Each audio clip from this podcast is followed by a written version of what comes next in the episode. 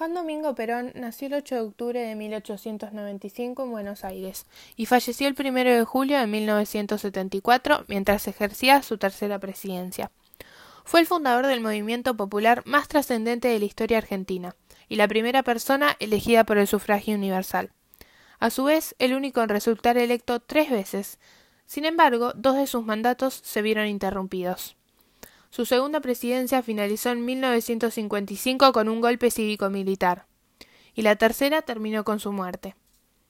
Antes de llegar a la presidencia, estuvo al frente del Departamento de Trabajo, la Secretaría de Trabajo y Previsión, el Ministerio de Guerra y la Vicepresidencia de la Nación.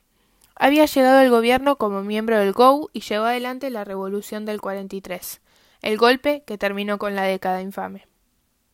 Esta última ocurrió el 4 de junio y se conoció como la Revolución de los Coroneles. Desde ahí, Juan Domingo Perón entró a la política. Fue él quien ganó un extraordinario protagonismo en el gobierno de facto al hacerse cargo del Departamento de Trabajo. El 17 de octubre de 1945, luego de un golpe interno, debió renunciar y fue encarcelado.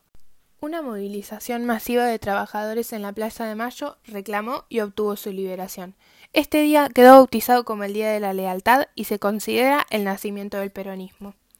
Los pies cansados, no solamente por la caminata, trasladaban los padecimientos de décadas y décadas de injusticia, de explotación, de derechos violados y de desamparo social. Se refrescaron en la fuente aquel miércoles caluroso.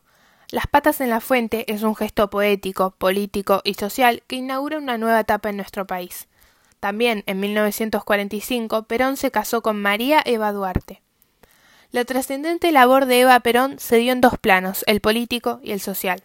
En el plano social, con la dirección de una entidad, la Fundación Eva Perón, creada por decreto el 19 de julio de 1948. La obra educativa, sanitaria, de protección a la mujer y a la niñez, también turística y deportiva de la Fundación, fue de enorme magnitud.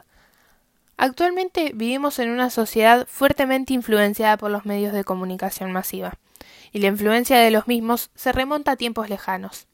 Las presidencias de Perón fueron desplegadas por los medios para transmitir su ideología. Él poseía conocimientos en el campo de la política y en el manejo estratégico. Sumó a esto muchas otras cualidades, algunas de destreza física y una notable imaginación que le permitió mostrarse como un conductor líder. Fue esta condición de líder y sus habilidades en el manejo estratégico lo que lo impulsó ante la masa popular de Argentina. Fueron los medios de comunicación los que transmitieron su mensaje tanto antes como durante y después de sus presidencias. Le ayudaron a ser escuchados y así poder transmitir diversos elementos que constituyen su ideología partidaria. Como doctrina peronista, el justicialismo una Argentina socialmente justa, económicamente libre y políticamente soberana, un gobierno centralizado, un Estado organizado y un pueblo libre. Los discursos, actos y obras del gobierno de Perón constituyen una fuente importante para la doctrina peronista. Eva Perón tiene una importancia en la doctrina peronista similar a la de su esposo. Algunas corrientes del peronismo dan más importancia al pensamiento de Evita que al de Juan, al que critican algunas posturas y acciones. Perón encausó una clase media inexistente, logrando ampliar los derechos, les dio voz a las minorías no escuchadas, encaminó a los jóvenes de vuelta en la política con esperanza y protagonismo. Volvió a ser una juventud transgresora, latente y firme en sus convicciones, eliminando el prejuicio a la política que venía dañada por los recurrentes golpes que vivió el país. Primero el pueblo, después el resto.